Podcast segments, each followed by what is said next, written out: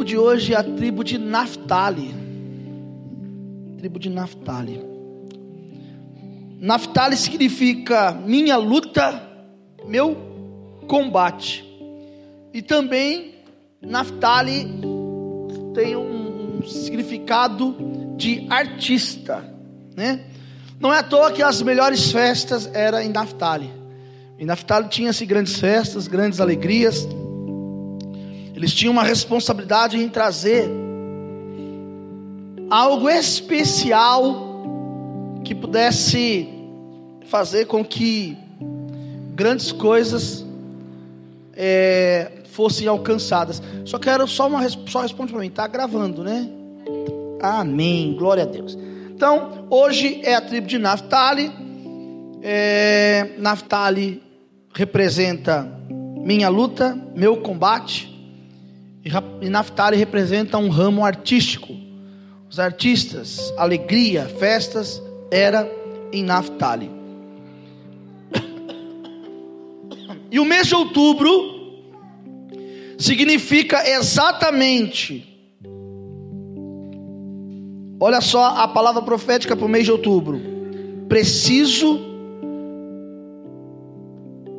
Aleluia. Preciso de motivos corretos. Porque prosperar será natural. Quem entendeu, diga amém. Pastor, o senhor vai falar de prosperidade.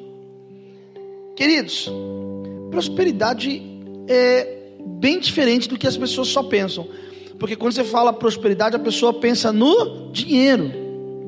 E ser próspero não representa você ter dinheiro apenas. Porque tem pessoas que têm dinheiro, mas não é próspero. Tem pessoas que têm riquezas, mas continua sendo pobre. E prosperidade é um sinal de Deus. Deus se agrada, Deus ele tem prazer em que o seu povo seja um povo próspero. Então, mês de outubro, mês de preciso de motivos corretos, porque prosperar será natural, naturalmente. Eu quero que você abra sua Bíblia comigo em Romanos capítulo 8, versículo de número 28. Romanos 8, Romanos 8, versículo de número 28. Hoje eu coloquei no meu status uma pergunta. Ao poucos me responderam.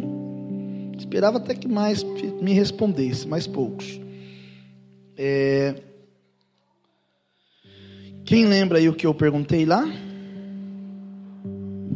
Hã? Qual é o melhor lugar para se estar? Alguns falaram: Casa de Deus. Lugar mais seguro para se estar. Casa de Deus. É, casa de Deus é um lugar bom de se estar. Mas a casa de Deus não traz segurança, não, irmão. Vontade de Deus, é. Vontade de Deus é mas, se tratando de segurança, claro que a vontade de Deus é todas as coisas, fica meio vago você falar vontade de Deus, tem que ser algo diferente. E aí eu respondi, depois, quem viu o status percebeu o que eu falei. Eu disse assim: ó, o melhor lugar para se estar é no propósito de Deus. Porque quando você está dentro de um propósito, é como se você estivesse dentro de um casulo. E quando você está dentro de um casulo, mesmo que você esteja passando pela aquela, né, aquela transformação, você está protegido por aquele casulo. Agora, vamos lá. Romanos, capítulo 8, versículo 28. Sabemos que todas as coisas cooperam para o bem daqueles que aqueles que dos que foram chamados segundo o seu propósito. Então, quando você está dentro do propósito de Deus, tudo que está à sua volta não é responsabilidade mais sua, e sim de Deus. Por exemplo, quando alguém for contender com você, não está contendendo com você, mas está contendendo com Deus. Quando surgir uma guerra, não é com você que está guerreando, é com Deus. Quando alguém fala mal, não é de você que está falando, é de Deus. Porque Deus assume esta responsabilidade, porque você está dentro de um propósito. Quando você está dentro do propósito, nada pode mudar, porque o propósito já fala-se por si próprio. Então nós vamos prestar bem atenção. No livro de Mateus, capítulo 13, do versículo 31 e 32, o Evangelho de João 1 e 42, eu vou falar duas vezes, vou falar agora sobre isso no final. Em Mateus 13, 31, Jesus, ele diz uma parábola, e ele compara o reino dos céus como um grão de moço quem está aqui, diga amém. Como um grão de mostarda que um homem tomou e plantou em seu campo. O verso 32. Embora seja menor dentre todas as sementes, quando cresce, ela chega a ser a maior das plantas e se torna uma árvore de maneira que as aves dos céus vêm aninhar-se em seus ramos. Olha a visão de Jesus. O homem olha e fala: é um grão de mostarda. Jesus fala: não, é o reino de Deus.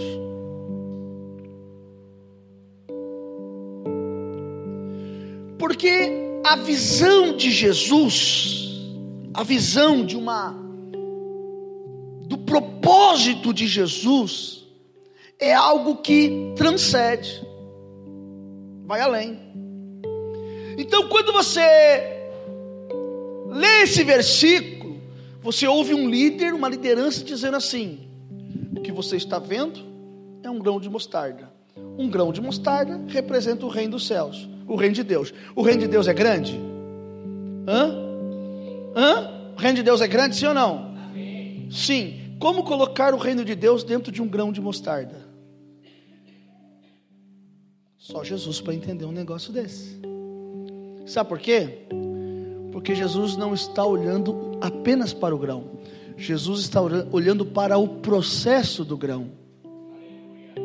Você acha que Deus ainda não está falando? Eu vou te explicar. A estação da sua vida que está olhando talvez seja tão pequena, tão pequena, tão pequena, tão pequena, tão pequena, que você acha que não vai dar em nada, mas na visão de Jesus já deu tudo certo. Você não entendeu ainda? Vou explicar mais uma vez. Na sua visão, o que você está enxergando é uma pequena possibilidade. Na visão de Jesus já aconteceu. Vamos lá? Nem tudo que se conquista, você se conquista na força. Porque se existe uma coisa que Jesus quis ensinar aqui, é que existem coisas que a gente ganha na estratégia. Vocês olham para as, as lutas, as guerras. Como que Israel vencia suas guerras? Muitas guerras foram vencidas não na força. Muitas guerras foram vencidas não na base do poder. No livro de Zacarias, capítulo 4, versículo de número, é, capítulo 4, versículo 6. Capítulo 4, versículo 6. Olha o que diz Zacarias, capítulo 4, versículo 6. E respondeu Jesus: Esta é a palavra do Senhor a Zorobabel, dizendo: Não por força, nem por violência, mas pelo meu, diz o Senhor dos Exércitos. Então, nem tudo se conquista na força. Não, você precisa, você tem, não, você vai, não. Às vezes na força não dá não se alcança. Eu comecei falando sobre o mês, que é o seguinte: eu preciso de motivos corretos. Nós, para vivenciarmos o milagre de Deus, nós precisamos de motivos corretos. Nós precisamos de, de algo que vai além, que transcende. Mas sabe qual é o problema? eu crio uma divisão entre identidade e propósito, e aí eu não consigo entender o que isso representa. E aí eu quero colocar para você aqui algo que eu que eu escrevi hoje. Nós precisamos de uma coisa. Precisamos aumentar o processo de aceleração da nossa alma. Porque no espírito já está tudo pronto. Acho que você não entendeu, né? Então eu vou simplificar. No espírito, no reino, vai para vocês entenderem. No para Deus, está resolvido. Eu preciso acelerar a minha alma. Alma não tem idade. Não existe alma velha e alma jovem. O que existe é um posicionamento. Ainda que a alma, a alma, ela tenha muitas das vezes, muitas vezes a alma ela quer é, é, é, procurar um campo e se esconder. Ela precisa de algo para acelerar ela precisa de algo para levar ela para frente, ela precisa de algo que vai impulsionar ela a viver aquilo que o Espírito quer que ela viva. Deus está falando para você, ei filho, você está passando por um problema de identidade e propósito. Você está confundindo identidade com propósito.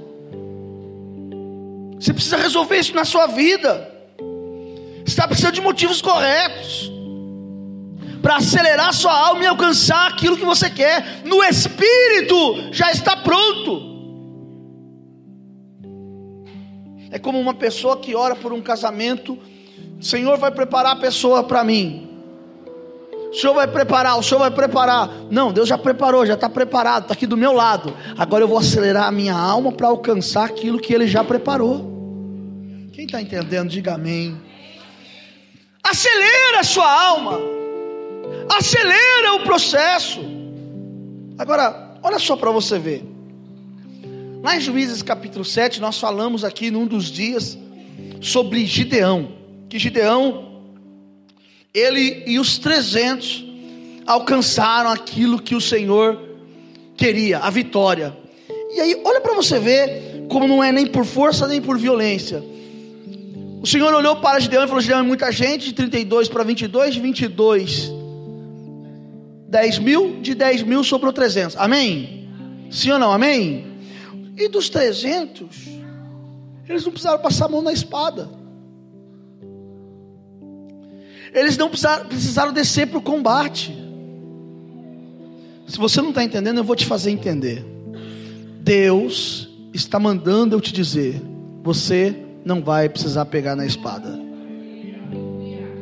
Ah, acho que você não entendeu ainda. Eu vou, vou, vou, Vou dizer para você: Deus está falando para você, eu já fiz, você não precisa fazer nada, você só precisa crer.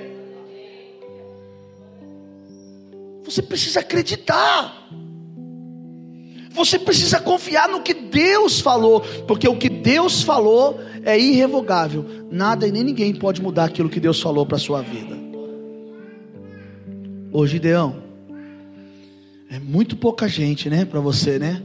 Mas para mim é o suficiente.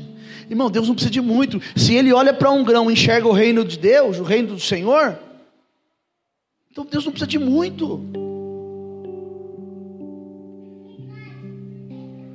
Você já orou como eu, assim, Senhor, toca em alguém para fazer, toque em alguém para me ligar, toque em alguém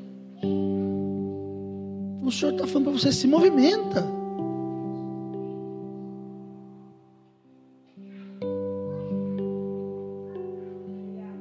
Resposta? Não, então, então vou dar a resposta. Escuta só, Edilene. Vamos ver se, se, se entende. Deus está falando assim: ocupa o lugar que é seu. Não, eu acho que eu não vou querer ocupa o lugar que é seu. Ocupa. Davi e Golias. Davi não foi na força, foi na estratégia. Ei, vamos colocar aqui uma armadura em você, Davi, que você vai lutar com o gigante. Ele não, não consegue nem andar com a armadura. Ele fala: Não preciso de armadura. Eu preciso de uma funda e cinco pedras. Talvez o que você precisa é usar as estratégias que Deus te deu. Não usar a estratégia dos outros. Porque se você usar a estratégia dos outros, não vai dar certo. Use a estratégia que Deus te deu. Creia no que Deus falou com você. Coloca um Gideão nesse corpo aí, vamos embora. Apesar de que no começo ele quis ser mole, mas depois ele foi para cima. Para melhorar, põe um Davi dentro de você aí, embora. É isso que Deus quer. Mas sabe qual é um problema, irmãos? A gente se preocupa muito com a programação. Qual é a programação do culto? Não, a programação do culto é se inicia com uma palavra, faz um louvor, prega uma mensagem, tira oferta e depois encerra o culto. É uma programação. E quando a gente se preocupa muito com a programação, a gente esquece do propósito. Você está preocupado muito com a programação da sua vida. E você está esquecendo do propósito. E você precisa cumprir o propósito, não a programação. Aleluia. Você está querendo cumprir a programação. Não, a programação diz que.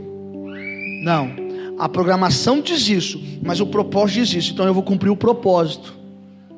Mas e a programação? Deixa a programação para lá. Eu preciso cumprir o propósito. Porque se eu estiver dentro do propósito, eu estou no lugar mais seguro da minha vida. Surgiu uma guerra, eu estou dentro do propósito. A guerra não é minha, a guerra é de Deus.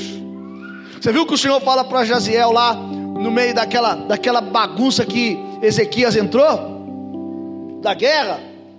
Foi querer ajudar o, o amigo ímpio. O que que deu? Jeú repreende ele, ó, não devia ter feito isso. Você vai ver, vai pagar um preço. Quando o mal se levanta, eles entram em desespero. Deus levanta Jaziel e fala: Oh! Não é por causa de um A, B, C ou D. É por causa de um propósito. Essa peleja não é sua, essa peleja é minha. Então Deus está falando para mim e para você: essa peleja não é sua, essa peleja é minha. Você está dentro do propósito. Porque você está dentro do propósito, eu sou o Deus que garanto que aconteça.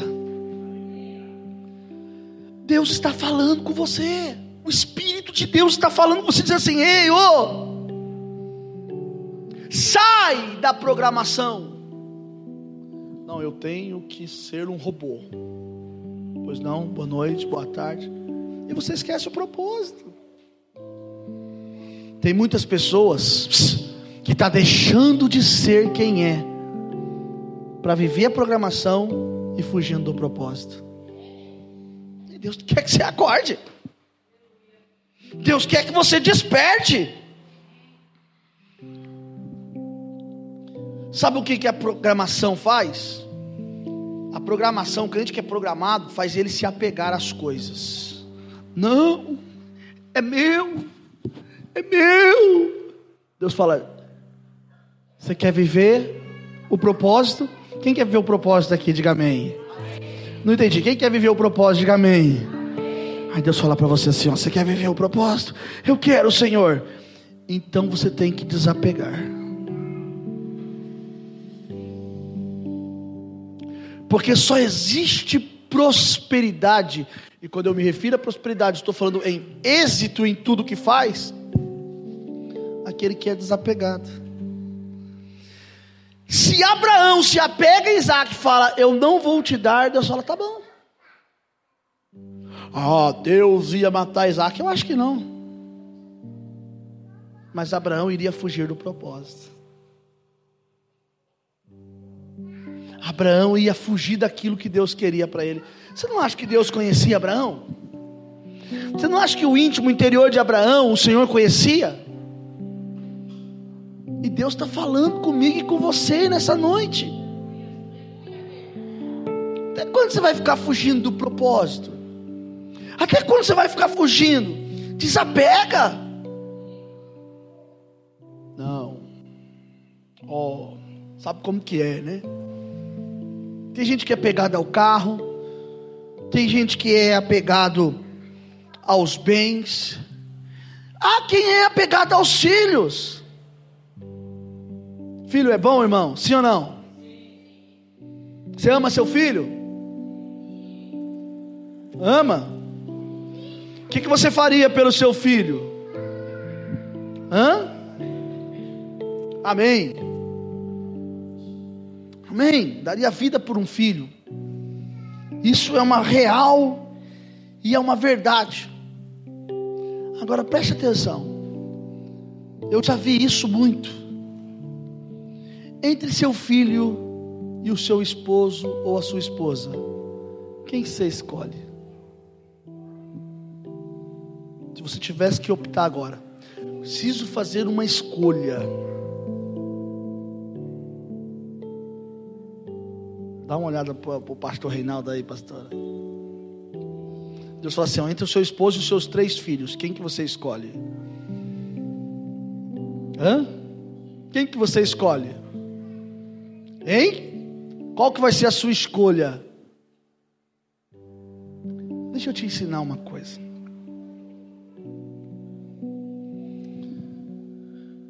Filho é uma bênção. Você precisa amar de todo o seu coração. Mas eu vou usar um, uma coisa assim simples para você entender. O casamento, olhe para mim, ó. O casamento é uma árvore. E os filhos são os frutos. Os frutos vão embora. E a árvore fica. os frutos vão embora e a árvore fica. E tem gente que fala assim: não, o meu filho é mais importante. E Deus está dizendo: não, seu marido, a sua esposa é mais importante. A honra é dela, porque o casamento é uma árvore. Amanhã seus filhos vão casar e vão embora. Vão, ter, vão construir, isso é bíblico, gente, não tem como fugir disso. Eles vão, vão ser sempre seus filhos, vai te amar de todo o coração, você é o paizinho querido, mas eles vão embora. E quem vai ficar? Esse velhinho que está do seu lado. É, gostou, né? É, porque os filhos vão embora. E o casamento fica. Queridos, Deus está dizendo assim: minha é a sua luta, meu é o seu combate. Só que para que eu possa te honrar, como recebemos agora a revelação de Naftali, mas para que eu possa te honrar, você tem que entender que você não pode viver a programação, você tem que viver o propósito. Tem que viver o propósito. Casamentos às vezes são destruídos por causa do filho. Muitos casamentos são destruídos. Sabe por quê? Porque os pais não entendem o que é o propósito. Eles vivem na programação. Nós temos que entender que o casamento é uma árvore, os filhos são os frutos. A árvore fica, o fruto vai embora. Guarde isso na sua mente, escreva, anote isso na tábua do seu coração. Agora, na vida, a gente costuma a tomar direções e sair correndo. Eu tenho uma revelação de Deus para sua vida. Se você vai sair correndo, corra, mas corra na direção certa. Vou repetir, quem está me entendendo aqui? Se você vai sair correndo, corra, mas corra na direção certa. Para de ficar correndo na direção errada, irmão.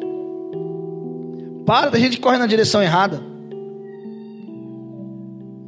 É só você fazer uma, um cálculo assim, ó, sobre condição e sobre decisão, tá?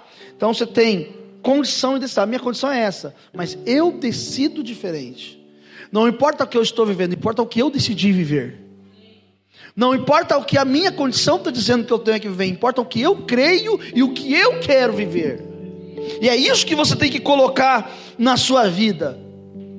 Existem pessoas que estão atrasando o processo de Deus na sua vida. Por quê? Por que, que pessoas atrasam o processo de Deus na sua vida? Porque Deus deu para você um avião potente. Diga, eu sou um avião potente. Aleluia. Só que ao invés de você acelerar e ir, você fica pisando no freio.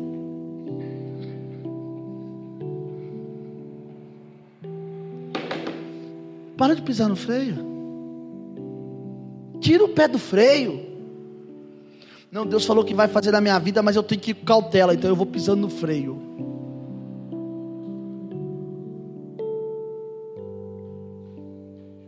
Às vezes aquilo que você chama de cautela, Deus está olhando como medo. Não, eu sou o pé no chão. Não, você é covarde. Porque Deus quer que você acelere e você está pisando no freio. Lembra que eu preguei ontem aqui e disse assim: ó, para construir você precisa fazer o quê? Aí você chegou hoje, olhou e falou: Nossa, mas vai dar trabalho acelera. Acelera. Vai para cima. Creia. Acredite. Tenha esperança. Nem a melhor turbina do mundo vai funcionar com você pisando no freio. O que, que você está pisando no freio aí? Estou com medo de não me machucar. Já está machucado. O que você tem a perder? Acelera. O que você tem a perder? Não, estou com medo. Vai que, irmão, esse que é o problema. Você tem que crer nas estratégias que Deus te deu. Você tem que olhar para o grão de mostarda e falar assim: Nossa, eu não enxergo você como um grãozinho, enxergo você como um reino, de... sabe? Você tem que olhar para a situação e falar assim: não, isso aqui é nada perto daquilo que eu sei que Deus vai fazer. Você precisa aprender a andar com gente veloz. E parar de andar com quem pisa no freio. Para de andar com quem pisa no freio. Olhe para quem está ao teu lado, diga: tira o pé do freio. Tem pessoas que têm uma visão limitada. Deus olha para você e fala: Você é um, um avião, uma Ferrari, vai. Mas você está se olhando Fusquinha. Nada quanto Fusquinha. Deus está te olhando como um Boeing, né? Mas você está se olhando como um carro.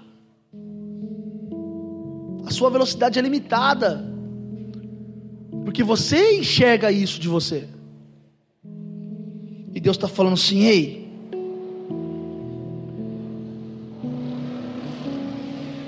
você precisa mudar. Você precisa mudar.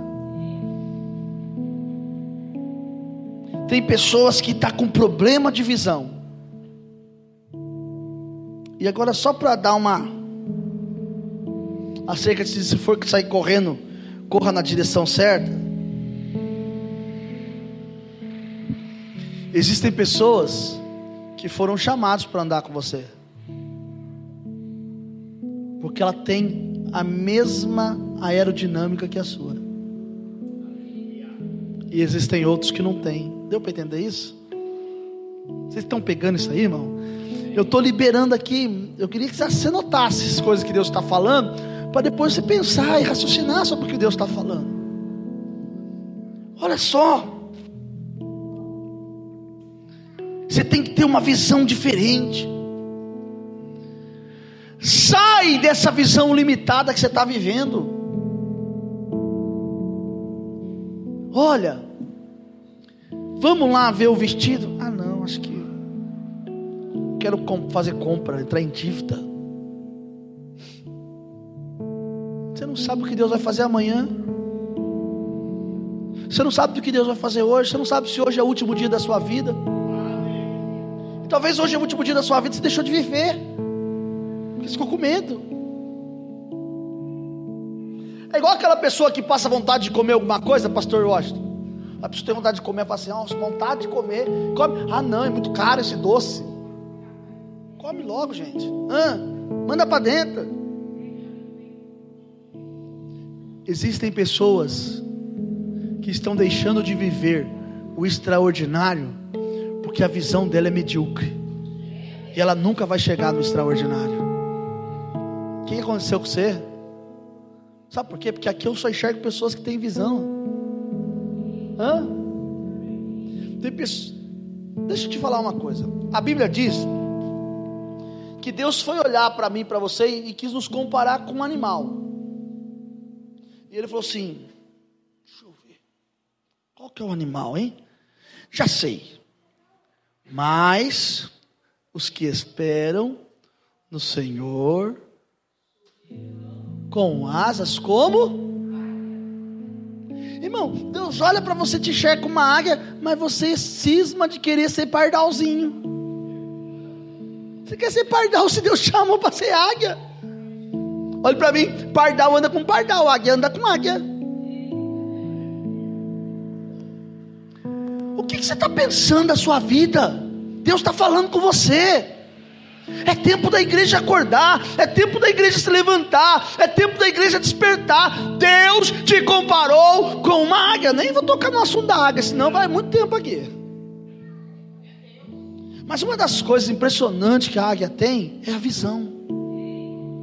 Ela enxerga além das outras aves. Deus deu para você uma visão. Mas sabe qual é o problema? Você entrou dentro de uma latinha, se escondeu dentro de uma latinha e não sai de lá. E Jesus está batendo na porta da latinha dizendo: sai para fora, filho. Só que você fala: não, eu tenho medo. Sai para fora. Já viu aquela criança quando vai aprender a andar de bicicleta? Você coloca a criança para andar de bicicleta, ela sobe em cima, sai pedalando, o pai segurando atrás. Aí chega uma hora que o pai solta e a criança pedala sozinha. Até o momento, a criança acha que o pai está segurando, mas o pai já soltou e a criança está pedalando sozinho. Irmão, Deus já soltou há muito tempo. Pedala, pedala, pedala. Eu estou liberando uma palavra profética na tua vida. Vai lá resolver esse problema. Certeza, pastor? É Deus quem está falando e é Ele que garante. Vai lá resolver esse problema. Vai lá, olha no olho. Quem sabe? Às vezes é uma olhada. Não, mas Deus, isso, mas será? Deixa eu te fazer uma pergunta para matar isso aí. Qual é a sua aerodinâmica? Se foi feito para andar na terra foi feito para andar no alto? Não, pastor, eu estou seguindo a direção. Qual a direção? Deus falou: aquietai-vos e sabeis que eu sou Deus.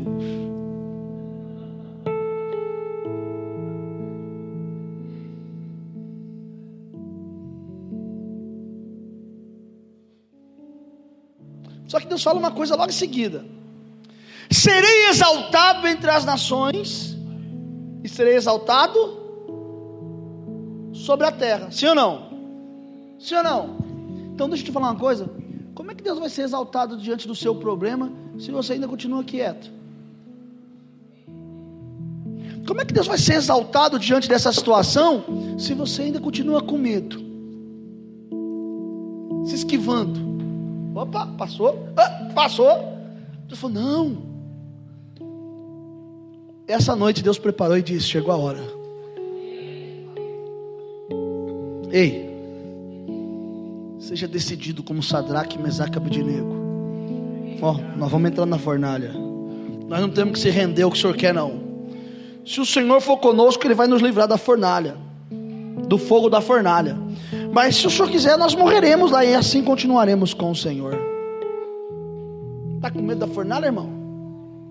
Está com medo da cova dos leões? Você já passou por tantos processos. Aí vem alguém e fala assim: tempo de recomeçar.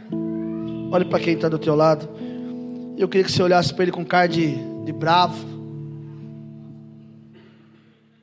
E diga: Eu tenho uma coisa para te dizer.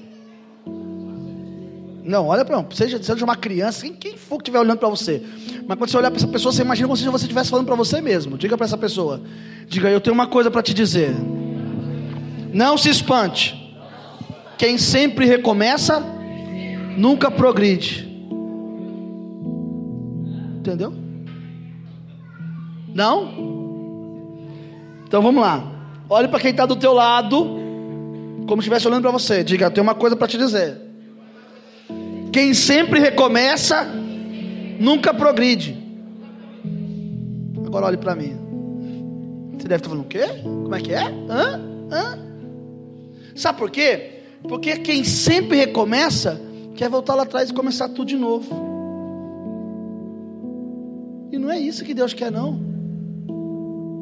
Sabe por quê? Porque Deus respeita a história. Deus não quer que você apague a sua história e volte lá atrás. Tenta assim, ó, dá. Um, dois, caiu. Opa, deixa eu voltar de novo. Peraí. Um, dois, ó, oh, caiu. Deixa eu voltar. E não sai do mesmo lugar. Irmão, levanta, põe de pé e volta a andar de novo. Tem gente que só recomeça, recomeça, recomeça. Ah, ah, vamos recomeçar. Igual quando uma pessoa termina um namoro. Vamos recomeçar o namoro. Não, recomeçar não. É daqui para frente. Vamos noivar, vamos casar e vamos embora.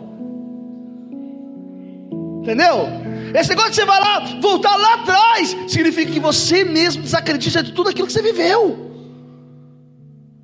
Oh, Respeita a história. Você tem 60 anos, você tem 50, você tem 30, você tem. Não sei qual é a sua idade. Mas você tem uma história. E toda hora você gosta de recomeçar, recomeçar. Que história de recomeçar? Vamos levantar e vamos para cima. Ó, acabou isso aqui, morreu esse problema. Lembra de tudo que Deus fez? Lembra. Então vamos embora, vamos, vamos, vamos daqui para frente.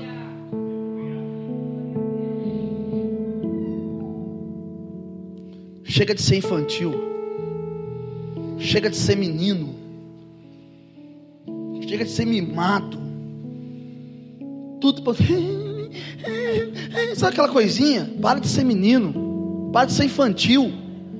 Deus te chamou, Deus te escolheu. Olha para você, olha quem você é. Você não está percebendo, não, irmão.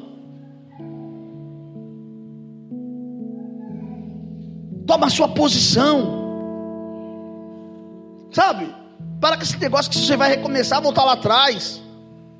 Quem recomeça não progride, quem recomeça não cresce. Usa os, as, os problemas que você teve como incentivo para você crescer ainda mais.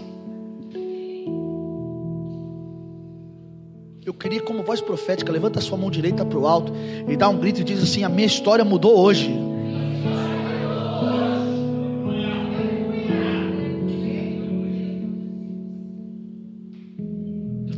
Você, ó, eu vou progredir agora, negócio de recomeçar, não, eu vou progredir.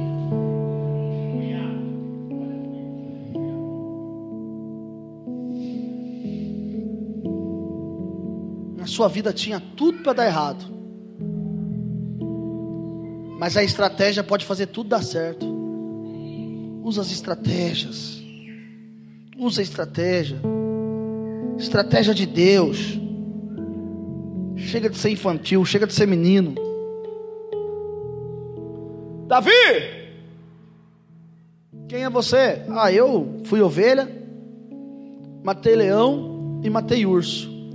Mas um belo dia eu escrevi o Salmo 51, no auge da minha dor, no auge da minha queixa, e comecei a dizer: Tem misericórdia de mim, ó Deus.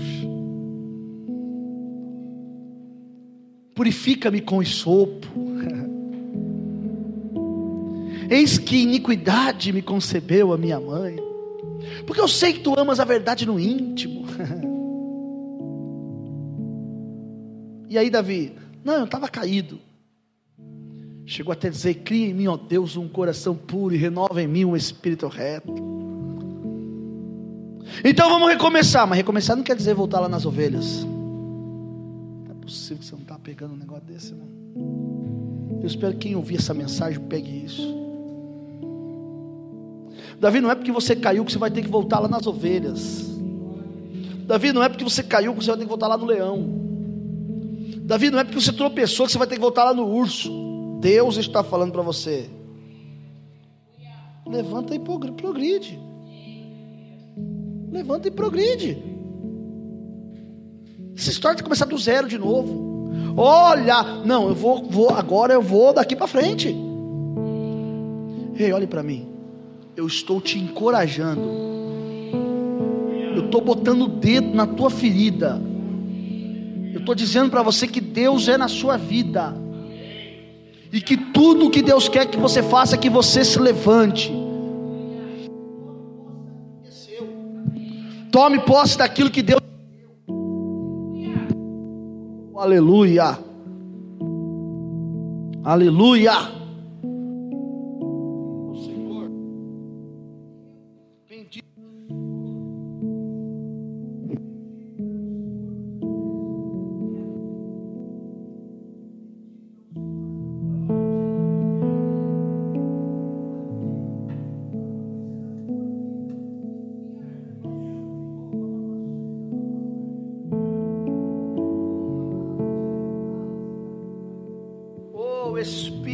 Deus. Deus está falando para você: ei, você precisa de estratégias. Estratégia. Estratégia. Desperta. Tem pessoas que dão muito ouvido à voz do diabo. E às vezes não é nem o diabo falando, às vezes é ele mesmo brigando com o seu interior. Ei, desperta. Eu vou voltar no início de que falamos hoje.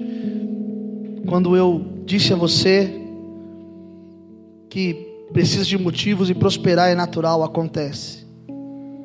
E eu quero encerrar esta mensagem desta noite. Olha o que eu vou dizer.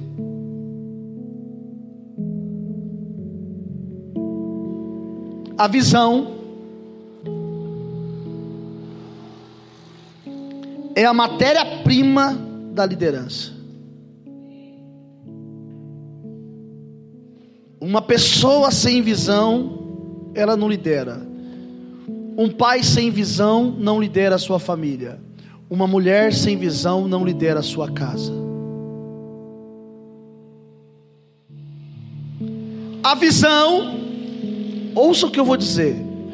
Ela é gerada pela fé e sustentada pela esperança, que é desencadeada pela imaginação e fortalecida pelo entusiasmo.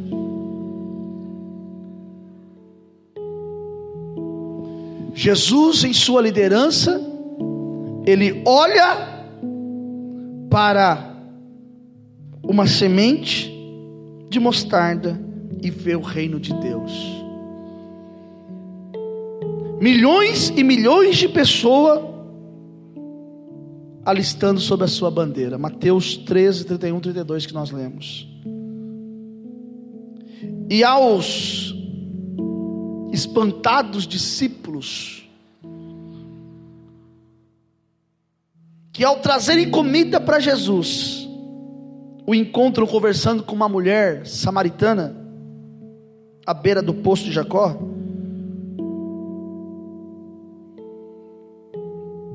Disse que a sua fome até já havia passado quando os discípulos traz comida para ele, ao ter visão de almas salvas. Jesus foi o maior estrategista. Quem não se lembra de Josué, estrategista? Quem não se lembra dos grandes homens das grandes batalhas? Para grandes vitórias, olhe para mim, é preciso ter boas estratégias. Qual é a estratégia que você vai usar? Hã? Qual é a estratégia que você vai usar? Hã? Qual é a estratégia?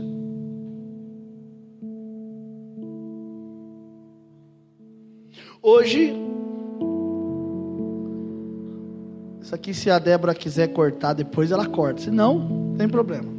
Hoje, é, tá ligado aqui? Tá, tá ligado.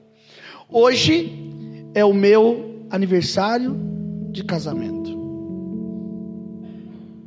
Sim ou não? Eu postei, fiz uma postagem para minha esposa e depois peguei o violão e cantei uma música de amor. Amém? É bom? Sim ou não? É bom, esposa? Disse que eu te amo. É bom? Sim ou não? E eu voltei para minha casa e o meu querido pastor comigo. E a gente conversando, eu falei: Tá faltando alguma coisa. Já falei que eu amo. Já falei Falei, ah, já sei. Acho que está faltando um presente. Sabe por quê? Sabe por quê? Porque você tem que ter estratégia, irmão. Vem cá, pastor. É? Falta um detalhezinho. Às vezes é um detalhezinho simples. Talvez você não possa. Já viu que tem situações? Eu não posso dar o que eu gostaria de dar. Se eu pudesse dar um negócio assim, um dia eu fui lá e dei um carro. Hoje talvez eu não possa dar um carro. Ah, então por causa disso eu vou recomeçar. Não, eu vou progredir. É daqui para frente, esquece. Gosta de recomeçar, não é para fraco. Vamos progredir. E aí futuramente as coisas vão acontecer. Às vezes, irmão, é um bombom. Ela sempre me cobra uma coisa, só que a gente progrediu um pouco, né? Mas ela sempre me cobra. O que, que eu dava que você gostava? Traquinas. Traquinas.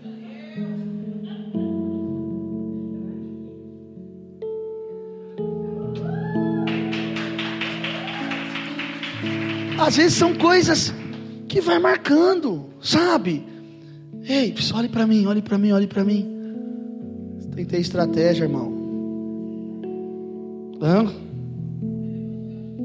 Tem... Tem que ter estratégia.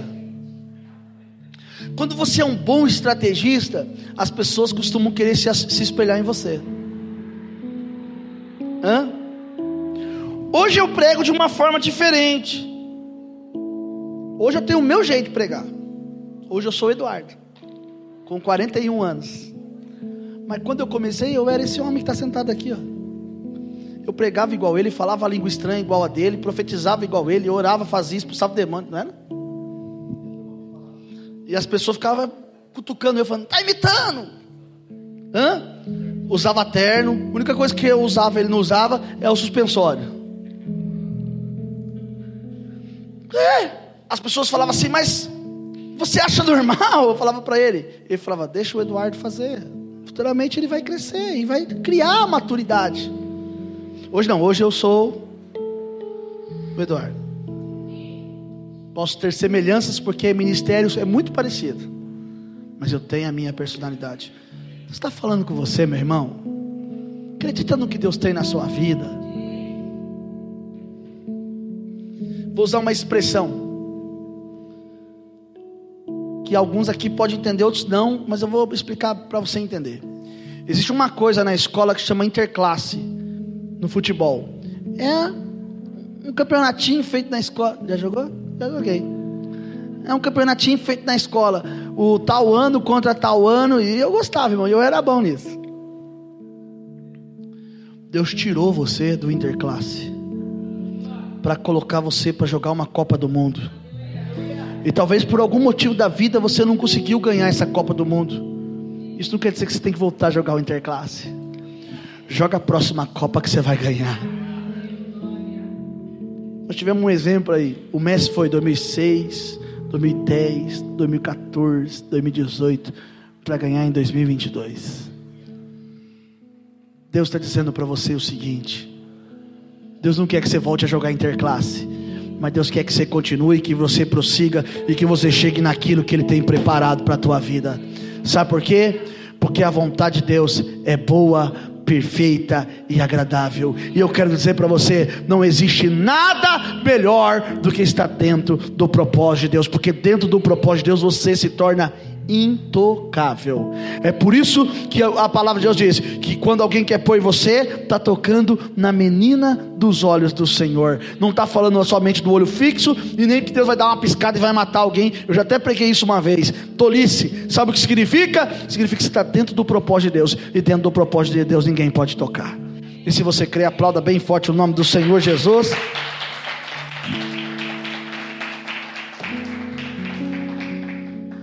Essa é a unção sobre Naftali.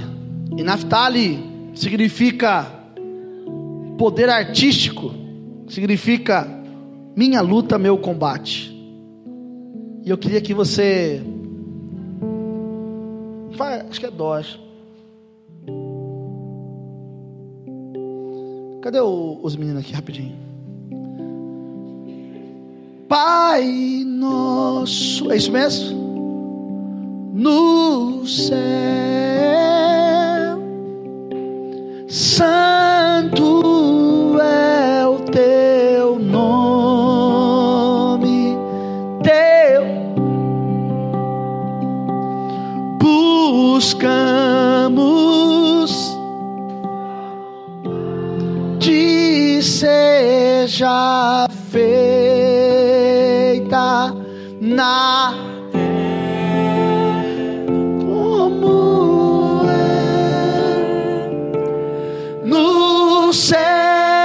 deixa, deixa o céu descer na terra como é nos céus. Deixa o céu, deixa o céu descer na sua vida nessa noite. Eu quero que você fique de pé. Feche os seus olhos. Olha assim diga: Deus, Diga, Deus, o Senhor é a minha força, meu combate. Diga, Senhor, eu estou dentro do seu propósito, e dentro do seu propósito, eu tenho certeza que eu vou vencer. Eu quero que você feche seus olhos, porque é uma unção de estratégias Naftali, você não é bom para lutar? Não, apesar de que havia guerreiros em Naftali. Então, Naftali, apresenta seu poder artístico. Apresenta, apresenta algo diferente. E a irmã Verônica, pastora Verônica, ela vai pegar agora o cajado de Naftali e ela vai passar por você agora. E quando ela estiver passando, uma unção específica será liberada sobre a tua vida. Naftali é comparado com uma gazela. passos altos, alegres. Você vai caminhar passos largos. Feche os seus olhos, fale com o Senhor. Aonde você quer que Deus visite agora? Passa, pastora.